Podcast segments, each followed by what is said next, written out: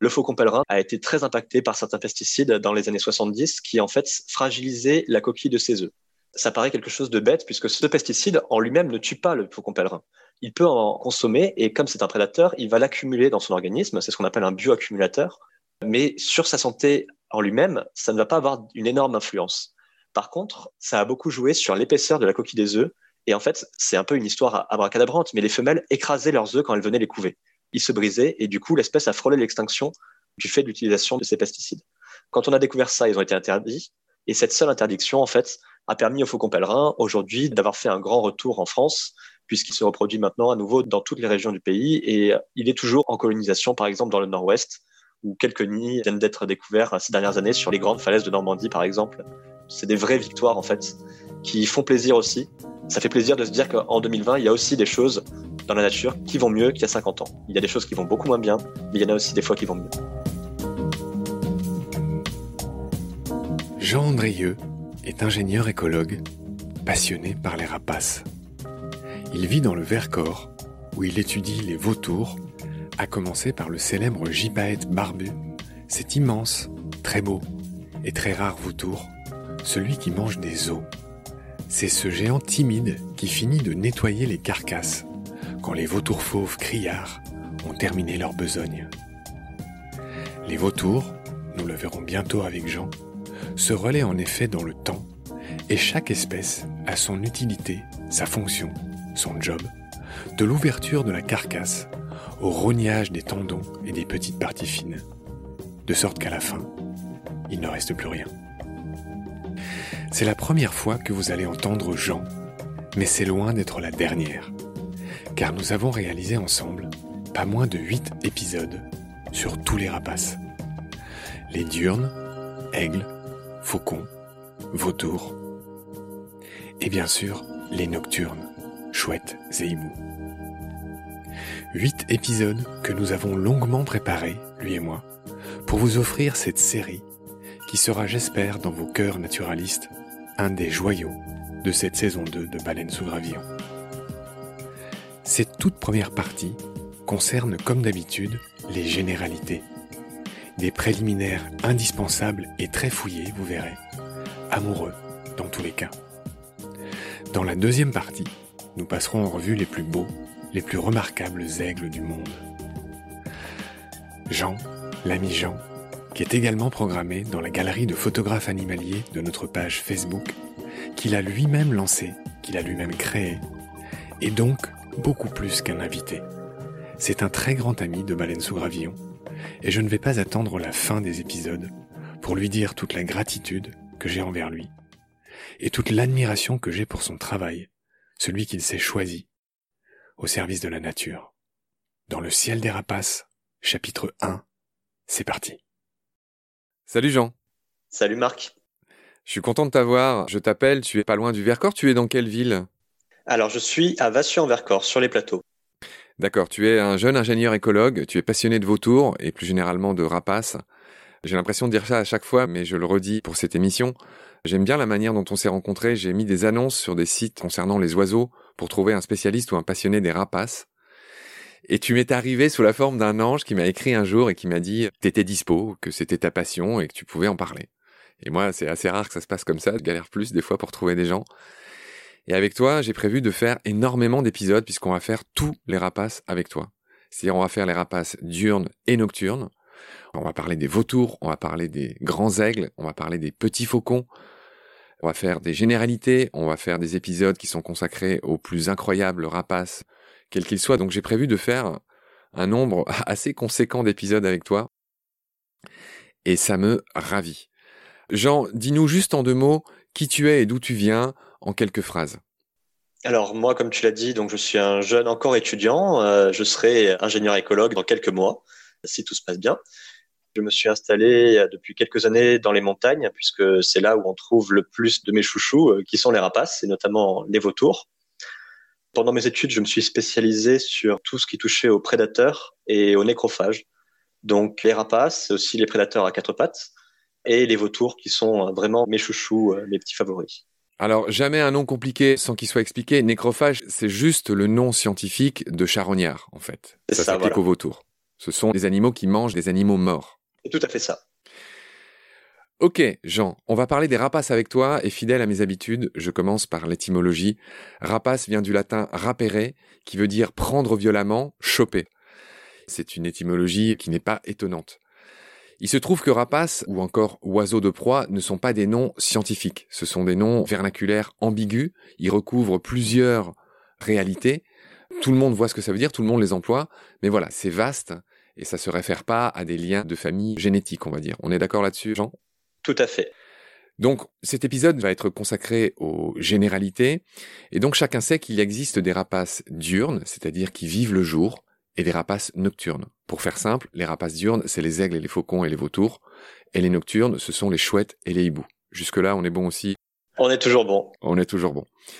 Je vais commencer par parler des diurnes. Les rapaces diurnes se divisent en deux ordres. Il y a ce qu'on appelle les falconiformes et les accipitriformes. Le premier nom, tout le monde le comprend, c'est ceux qui sont en forme de faucon, pour faire simple. Et les accipitriformes, c'est tout ce qui est aigle et vautour. On va dire, ils sont un peu plus gros en général. Ça va comme ça? Ça me semble pas mal du tout comme définition. Ok, donc parmi ces rapaces diurnes divisés en deux ordres, il y a à peu près 340 espèces qui se subdivisent en cinq familles. Je vais dire vite fait les cinq familles. Il y a les falconidés, donc 70 espèces. Clairement, c'est les faucons. Il y a les cathartidés. Les cathartidés, ce sont les vautours du Nouveau Monde. On va en parler dans une autre émission avec toi. C'est un peu mes chouchous, comme tu disais, c'est un peu mes chouchous à moi, puisque j'ai vécu six ans dans les Andes, au Chili. Les cathartidés, c'est notamment la famille du condor, par exemple. Ensuite, il y a les pandionidés. Alors là, il y a juste deux espèces dans cette famille. C'est la famille du balbuzard pêcheur. Pandionidés. Ensuite, il y a l'immense famille des accipitridés, qui constitue l'immense majorité de tous ces euh, rapaces diurnes. Et donc là, les accipitridés, typiquement, c'est tous les aigles, tous les vautours. Et ensuite, il y a une autre famille qui est toute petite, où il y a une seule espèce, on en parlera avec toi dans un prochain épisode, c'est la famille du serpentaire ou du secrétaire, qui est cette espèce de rapace moitié héron, euh, moitié aigle, qui a des curieuses plumes sur le dessus de la tête, blanc et noir, et qui est un ophiophage, il mange des serpents, il fait partie des Sagittaridés, donc. Voilà pour la présentation globale avec beaucoup de noms de ces rapaces diurnes. J'avais envie de te faire réagir sur quelque chose qui est un peu universel. C'est la noblesse de ces animaux, la noblesse de leur regard. Là, c'est pas très scientifique ce dont je parle, mais qui en fait un symbole, le fait d'être un peu altier. Ils surdominent et donc ces animaux ont été choisis comme emblème par les rois, par les empereurs. Ils figurent sur les armoiries de nombreux pays, de nombreux drapeaux. Est-ce que c'est une des raisons, la beauté de ces animaux, de leur regard, qui fait que tu es passionné par eux, par exemple, toi C'est sûr que c'est des oiseaux, enfin, c'est des espèces en général qui ne laissent jamais indifférent. Qu'on soit passionné par euh, la nature, par euh, les animaux ou pas, quand on croise le regard d'un aigle royal ou d'un faucon pèlerin, c'est quelque chose qui marque, qui peut provoquer de la peur, de l'admiration, mais qui va provoquer des émotions fortes dans tous les cas. Donc c'est forcément un facteur qui va faire naître les passions. Et en plus, ce sont des espèces, comme tu l'as dit, qui sont des rapaces, donc des prédateurs qui viennent capturer des proies et donc qui sont un peu des petites merveilles de l'évolution, puisqu'ils ont mis au point des milliers, au final, d'adaptations, hein, que ce soit physiologiques ou dans leur comportement, pour leur permettre euh, de survivre en étant euh, parfois plus malins que les autres, même euh, entre eux, pour réussir à faire leur place dans nos écosystèmes. Donc j'avais commencé par dire qu'il y avait les rapaces diurnes et avec toi, j'ai l'immense chance et le bonheur aussi de parler des rapaces nocturnes. Là, c'est un ordre, c'est ce qu'on appelle l'ordre des strigiformes. Et là, c'est 250 espèces, hein, de hiboux et de chouettes. Et donc strigiforme, ça vient du latin strix, et strix, c'est la chouette. C'est un nom intéressant parce que c'est encore un nom un peu moyenâgeux qui vient du nom d'un monstre les striges étaient des monstres qui étaient censés sucer le sang des bébés la nuit. Et c'est curieux parce que ça nous laisse une indication du fait que ces oiseaux, les chouettes, aujourd'hui, elles sont à peu près respectées et admirées. Mais il n'y a pas si longtemps, il y a quelques dizaines d'années encore, elles étaient clouées sur les portes des granges et c'était pour repousser le diable, le malin. Enfin, il y a beaucoup de superstitions. C'est un peu comme les chauves-souris. Ce sont des animaux qu'on connaît mal, qui vivent la nuit. Donc ça a déclenché beaucoup de méfiance, voire de haine dans les campagnes pendant extrêmement longtemps. Le nom de l'effraie des clochers, la chouette effraie, cette belle chouette blanche, On dit aussi quelque chose, hein, l'effraie, c'est pas un nom anodin. Bref, cet ordre des strigiformes se subdivise en deux familles. Les titonidés, c'est justement le nom de la famille des effraies, et les strigidés. Et les strigidés, bah, c'est un peu tout le reste. Et les titonidés qui sont assez minoritaires avec euh, une vingtaine d'espèces seulement. Alors juste pour finir cette présentation introductive, je dirais que les strigidés sont remarquables par au moins une chose, c'est qu'ils ont un vol silencieux. On parlera de leurs plumes tout à l'heure avec toi. Et puis évidemment, ils n'ont pas la même tête que les rapaces diurnes. Chacun voit la tête ronde des chouettes, les yeux sont placés sur le devant de la tête. La plupart des chouettes ont des masques faciaux qui leur permettent de concentrer le son. Ils sont pas faits tout à fait pareils. Ils ont des serres, ils ont des plumages qui peuvent se ressembler, mais encore une fois, les diurnes et les nocturnes sont très différents les uns des autres. On va voir ça avec toi. Je vais passer en revue les caractéristiques des rapaces en général. D'abord pour dire que les plumages varient beaucoup. Certains sont cryptiques, c'est-à-dire qu'ils leur permettent de se camoufler dans la forêt, dans les prairies. Et puis certains ont des plumages qui sont extrêmement voyants, avec des têtes ou des ventres blancs. Et donc là, il y a une grande variété. J'y reviens pas. J'ai envie qu'on dise un mot sur les serres des rapaces. Là, pour le coup, c'est ce qui les réunit. Hein. Tous ces rapaces sont des serres puissantes, des instruments aiguisés qui sont des armes, qui leur servent à abattre ou à capturer leur proie. Une différence notoire que j'aimerais que tu me précises un peu, cher Jean, c'est que, on va dire chez les aigles et les faucons, ils ont trois doigts devant, un doigt derrière, mais chez les strigidés, chez les chouettes et les hiboux, c'est deux, deux, deux devant, deux derrière. Tu m'en dis un mot? C'est effectivement le cas.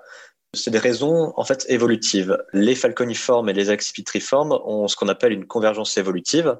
Ça veut dire qu'au cours de l'évolution, ils se sont retrouvés dans les deux cas avec trois doigts à l'avant, un doigt à l'arrière, puisque ça fonctionnait très bien pour capturer leur proie.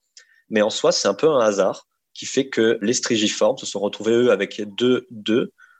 On aurait très bien pu retrouver les falconiformes avec deux, deux ou les strigiformes avec trois, un. L'évolution, c'est pas une ligne droite, c'est des petites adaptations qui apparaissent. Et au final, souvent, il y a plusieurs options qui peuvent fonctionner pour un même objectif. Donc là, en l'occurrence, on va parler de convergence évolutive sur un objectif qui va être de capturer des proies. Dans beaucoup de cas, ça va être des micro-mammifères ou des oiseaux. Et il y avait plusieurs options. Une option a été retenue par plusieurs phylums, par plusieurs groupes, et une autre option a été retenue par un autre groupe. Alors moi, ce que j'attendais de toi, c'est surtout pourquoi Ça sert à quoi d'avoir deux doigts devant, deux doigts derrière? C'est pour mieux être à l'aise sur une branche, par exemple? Non, ça va pas être le cas. Les chouettes et les hiboux utilisent des perchoirs qui sont très similaires à ceux des accipitridés ou des falconidés. Je n'ai pas forcément les compétences pour te dire exactement pourquoi, mais il est aussi tout à fait possible au sein de l'évolution que ce soit un hasard.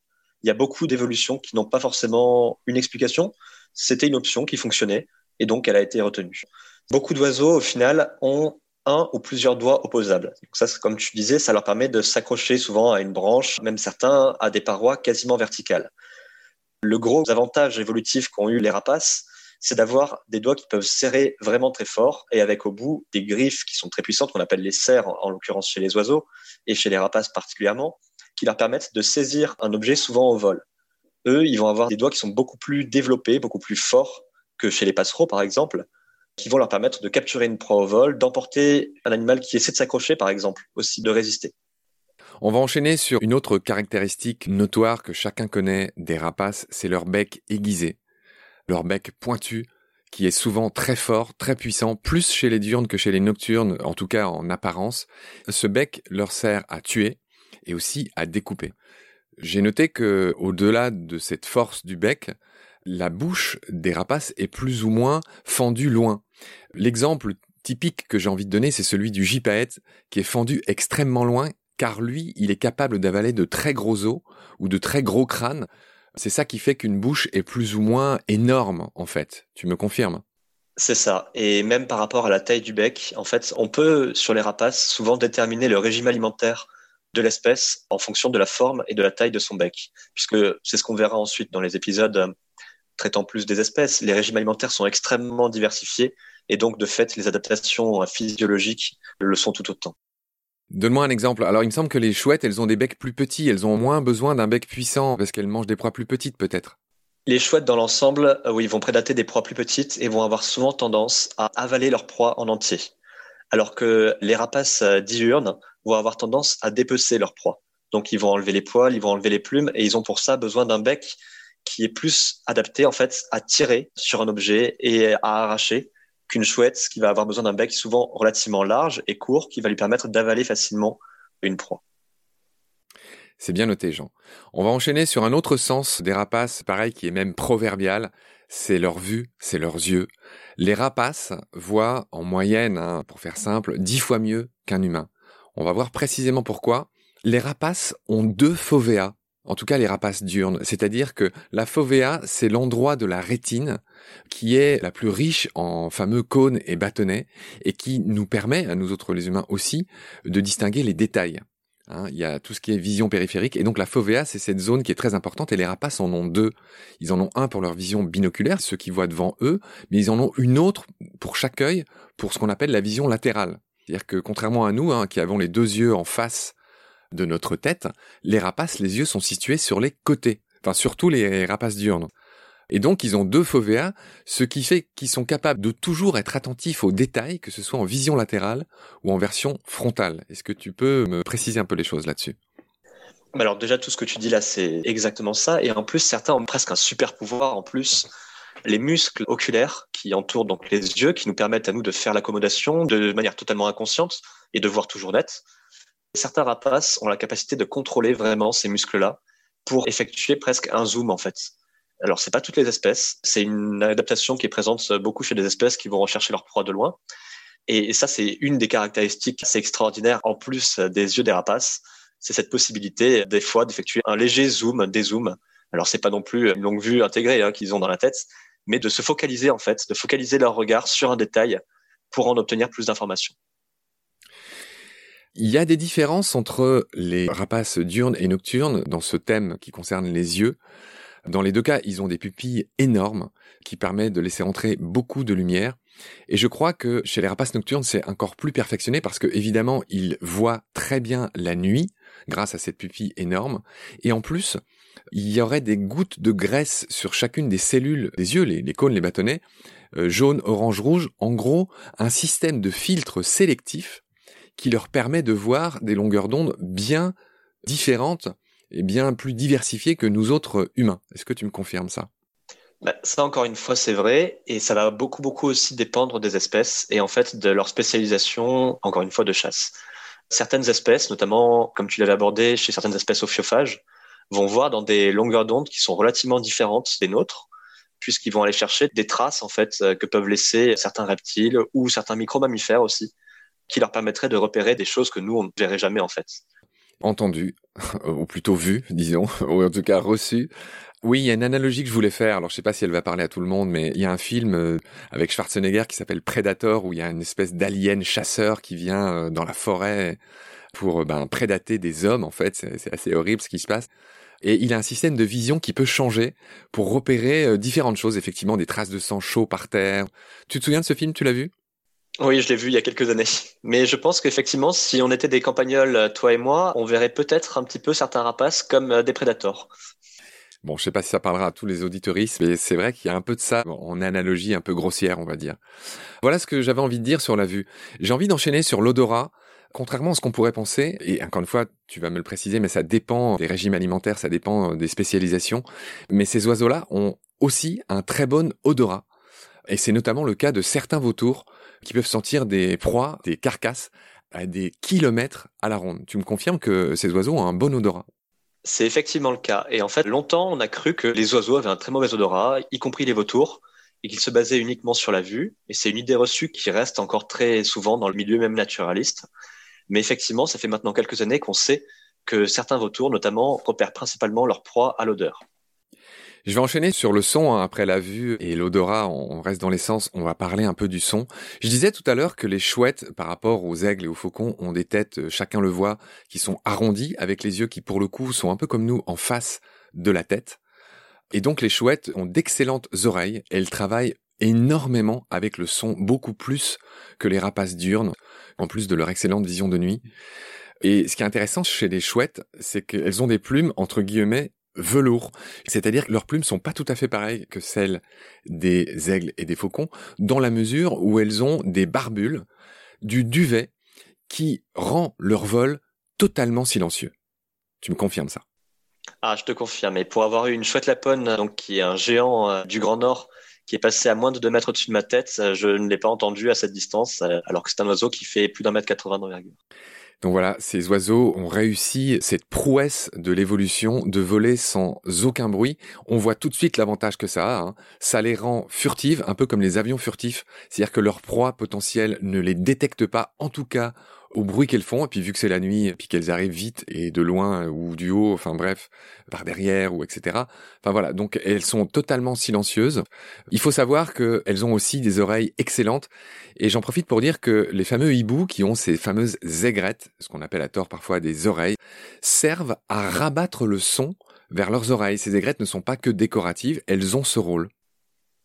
C'est ça. Donc il y a deux différentes stratégies. Chez ce qu'on appelle communément les hiboux, le son va être renvoyé par la forme générale de leur visage, qui est souvent une forme euh, un peu compliquée à définir, un peu en cœur, on va dire, grosso modo. En cuvette en tout cas. Voilà. Un peu comme une parabole satellite. C'est ça. Et alors la parabole, c'est encore plus vrai même chez les chouettes, où on va voir vraiment un creux qui va renvoyer le son vers le centre, puisqu'il faut aussi savoir que le tympan des chouettes, leurs oreilles en gros, sont très proches des yeux. Si on enlève les plumes sur la tête d'une chouette, on va remarquer que c'est juste un orifice. Hein. Il n'y a pas de pavillon comme on pourrait observer chez nous.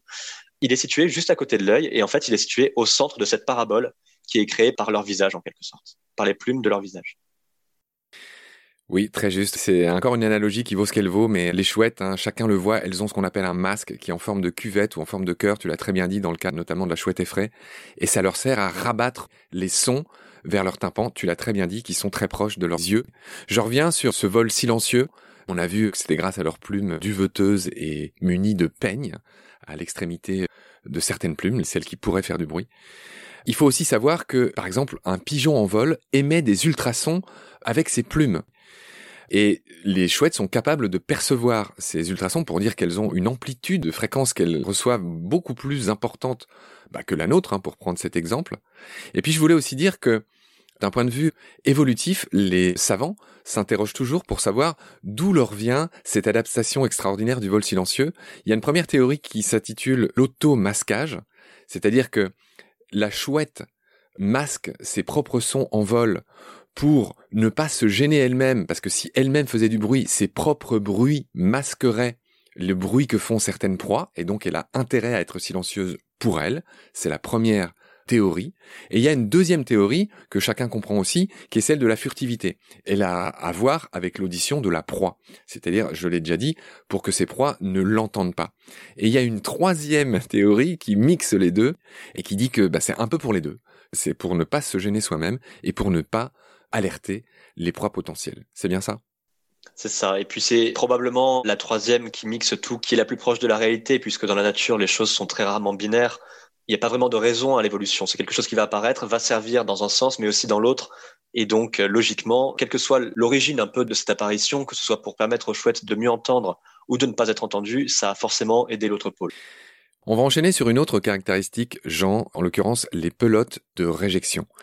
Les rapaces en général ne sont pas capables de tout digérer. Les os, les plumes, les poils, etc. Et donc, beaucoup de gens savent que c'est notamment le cas chez les chouettes. Elles régurgitent des petites boules qu'on appelle des pelotes de réjection qui contiennent effectivement ces parties qui ne sont pas digérées. Ce qu'on sait moins, c'est que c'est aussi le cas chez les aigles, par exemple. Presque toutes les espèces de rapaces sont capables de faire des pelotes de réjection, puisqu'au moment où ils vont consommer leur proie, ils ne font pas le tri, même si certains dépecent un peu leur proie, il y a toujours des poils et toujours des petits os notamment qui vont avaler. Certaines espèces peuvent digérer euh, les petits os mais pas les plus gros. D'autres ne peuvent rien digérer de tout ça. Donc ils vont juste prendre tout ce qui les intéresse dessus et faire ressortir tout ce qui ne les intéresse pas par voie haute, on va dire.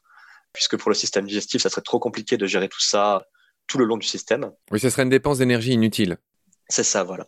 Donc, on va retrouver dans ces pelotes des os de petits mammifères, des os d'amphibiens, beaucoup, beaucoup de poils en général, parfois des plumes aussi, parfois aussi des carapaces d'insectes. Chez les petits rapaces, c'est quelque chose qu'on va beaucoup retrouver.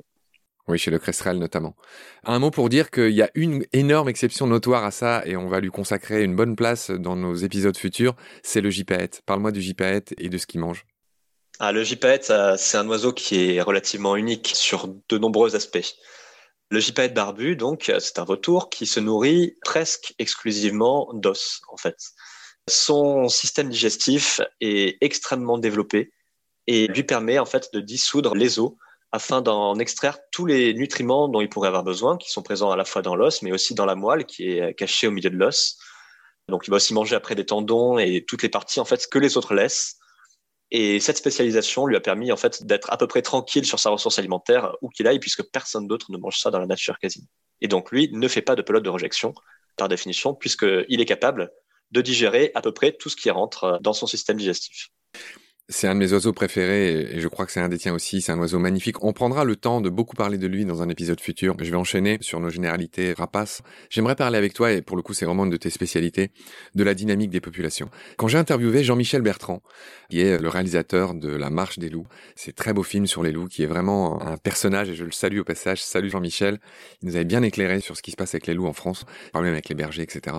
Jean-Michel a beaucoup travaillé sur les aigles dans une autre vie, et il m'a expliqué quelque chose de très utile pour bien comprendre les choses, les rôles des prédateurs, c'est que, en fait, les aigles, quand ils ne sont pas exterminés, et Dieu sait que c'est malheureusement le cas de nombreux euh, rapaces, en fait, les aigles, ils colonisent tout un territoire, et en fait, ils régulent les proies, mais ils sont pas capables de exterminer les proies sur un territoire parce qu'ils se régulent eux-mêmes, en fait, entre eux. Est-ce que tu peux me parler de cette dynamique de population chez les rapaces?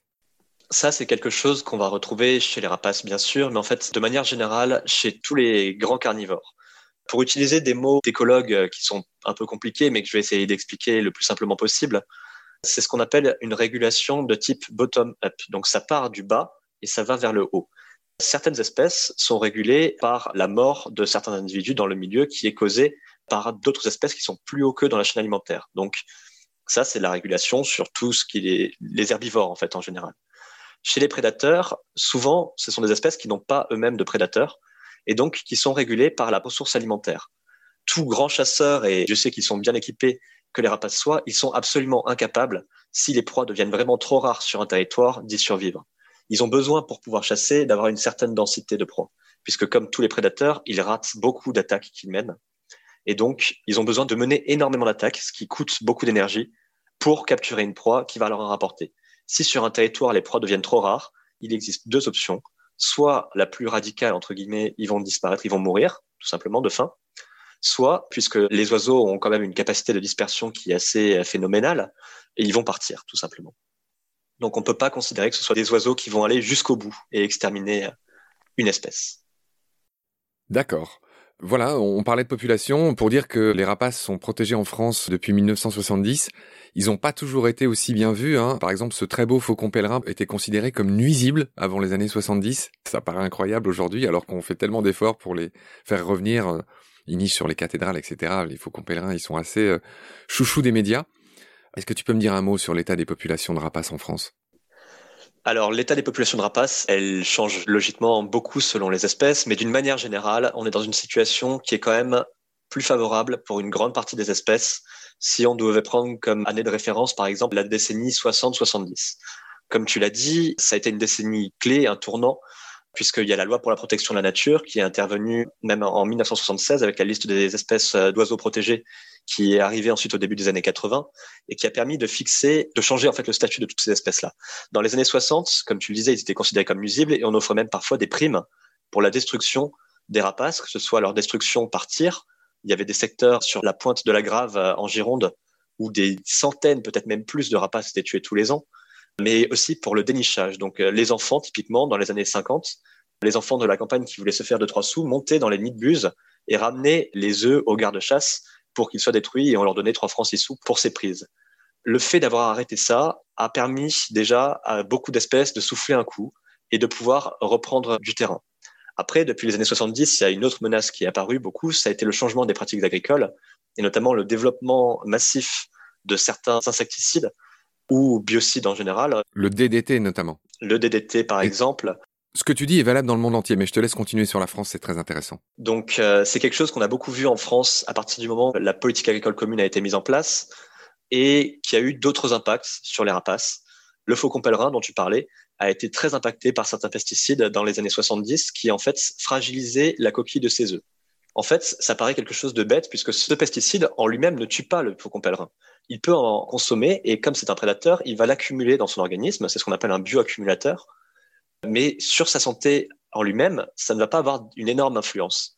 Par contre, ça a beaucoup joué sur l'épaisseur de la coquille des œufs Et en fait, c'est un peu une histoire abracadabrante, mais les femelles écrasaient leurs œufs quand elles venaient les couver. Ils se brisaient et du coup, l'espèce a frôlé l'extinction du fait de l'utilisation de ces pesticides. Quand on a découvert ça, ils ont été interdits. Et cette seule interdiction, en fait, a permis au faucon pèlerin aujourd'hui d'avoir fait un grand retour en France, puisqu'il se reproduit maintenant à nouveau dans toutes les régions du pays. Et il est toujours en colonisation, par exemple, dans le nord-ouest, où quelques nids viennent d'être découverts ces dernières années sur les grandes falaises de Normandie, par exemple. C'est des vraies victoires, en fait, qui font plaisir aussi. Ça fait plaisir de se dire qu'en 2020, il y a aussi des choses dans la nature qui vont mieux qu'il y a 50 ans. Il y a des choses qui vont beaucoup moins bien, mais il y en a aussi des fois qui vont mieux. C'est ce que me disait Jean-Michel aussi. Hein. Les aigles ont parfaitement recolonisé beaucoup de milieux, en tout cas dans les Alpes.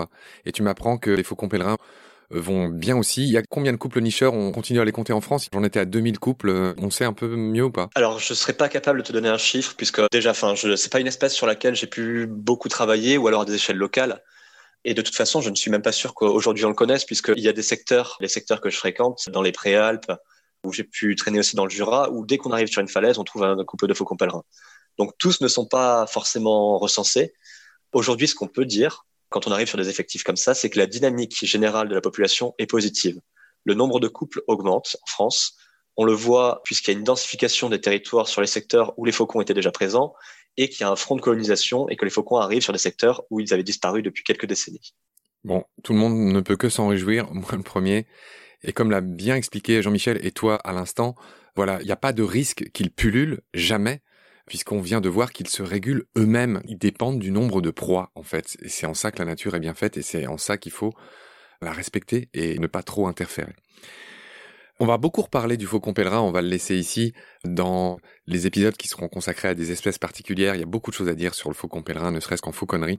Je voulais que tu me dises un mot sur le condor de Californie, qui lui aussi a frôlé l'extinction, et je crois qu'il a un corps pas hyper bien, euh, contrairement à nos rapaces chez nous, qui souffre du même mal, le saturnisme. Je te laisse m'expliquer ce que c'est et d'où ça vient. Alors, le condor de Californie, c'est une espèce qui a une histoire assez unique et assez tragique aussi.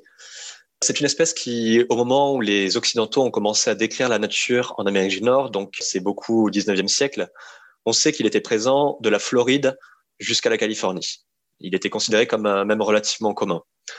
Du fait de destruction, de beaucoup de la disparition des grands ongulés, et notamment des bisons, qui a été mise en place au 19e siècle, leur massacre organisé, il a beaucoup régressé jusqu'à arriver à une situation critique euh, au milieu des années 80 où il ne restait dans la nature plus que neuf individus. Là, il y a une décision qui a été prise par le gouvernement américain qui est jusqu'à ce jour relativement unique. Ça a été de capturer les neuf individus, de provoquer volontairement l'extinction de l'espèce dans la nature pour les mettre en captivité, les mélanger aux autres euh, condors de Californie qu'on avait et les faire se reproduire en captivité pour les relâcher. Aujourd'hui, le condor de Californie, il est protégé. Les ongulés en Amérique du Nord comme en France reprennent du terrain et donc il a à manger. Par contre, la principale menace qui pèse dessus aujourd'hui, ce n'est donc plus la destruction directe ou la famine, mais c'est comme tu l'as dit, le saturnisme. Le saturnisme, c'est une conséquence d'une intoxication grave au plomb. Donc un métal lourd qui va beaucoup affecter notamment les facultés visuelles des oiseaux ou même de n'importe quel animal infecté au plomb. Et comme on l'a dit juste avant, la vue est un sens qui est absolument crucial pour les oiseaux. Et donc, un oiseau atteint de saturnisme fort va tout simplement en mourir de par une intoxication générale de son organisme et de par une dégradation forte de ses facultés visuelles. Le plomb, on le retrouve dans le milieu, souvent dans les carcasses qui sont abandonnées en fait suite à des actes de chasse, puisque même quand on tire sur un animal à balle, par exemple, et que la balle ressort de l'animal, au moment de l'impact, il y a des milliers de microparticules de plomb qui vont se répandre dans toute la chair qui a été impactée en fait, et donc qu'on va retrouver ensuite dans la carcasse. Quand les animaux sont soit abandonnés, soit les déchets de chasse sont abandonnés, soit un animal a juste été blessé et va mourir plus loin, et qu'il est ensuite consommé par des nécrophages, donc des charognards, le plomb va se retrouver dans leur organisme, et comme les charognards ne consomment que des carcasses, s'il y a beaucoup de carcasses contaminées comme ça dans le milieu, le plomb va s'accumuler dans leur organisme jusqu'à atteindre des doses qui deviennent dangereuses pour leur santé. C'est aujourd'hui la principale menace qui pèse sur le condor de Californie. C'est aussi une des principales menaces qui pèsent sur les rapaces et principalement les nécrophages, donc les charognards en général. Dans le cas du condor, en fait, pour préserver sa population, puisqu'elle était très gravement menacée par ce problème, il a été choisi de les réintroduire dans un secteur de Basse-Californie et de Californie américaine, dans des secteurs de montagne où il y a très peu de chasse, pour limiter au maximum l'impact du saturnisme sur leur corps. Aujourd'hui, sur les tests qui sont effectués quand des oiseaux sont récupérés, par exemple, en centre de soins, le plomb est toujours présent dans leur organisme, mais à des niveaux qui leur permettent encore de vivre et de se maintenir dans le milieu. Je vois que tu connais bien le dossier du condor de Californie, mais de toute façon, il y a peu de vautours que tu connais mal, cher Jean. Je m'en réjouis. Jean, on a fini ce premier épisode. Voilà, c'était une entrée en matière concernant les rapaces. Je pense qu'on a été assez complet sur voilà leurs caractéristiques, les différences entre les chouettes et les aigles, pour faire simple. Je te retrouve avec plaisir très vite pour la suite, qui vont concerner des espèces spécifiques. On va voir espèce par espèce leurs caractéristiques. Salut Jean, à bientôt. Salut Marc, à bientôt.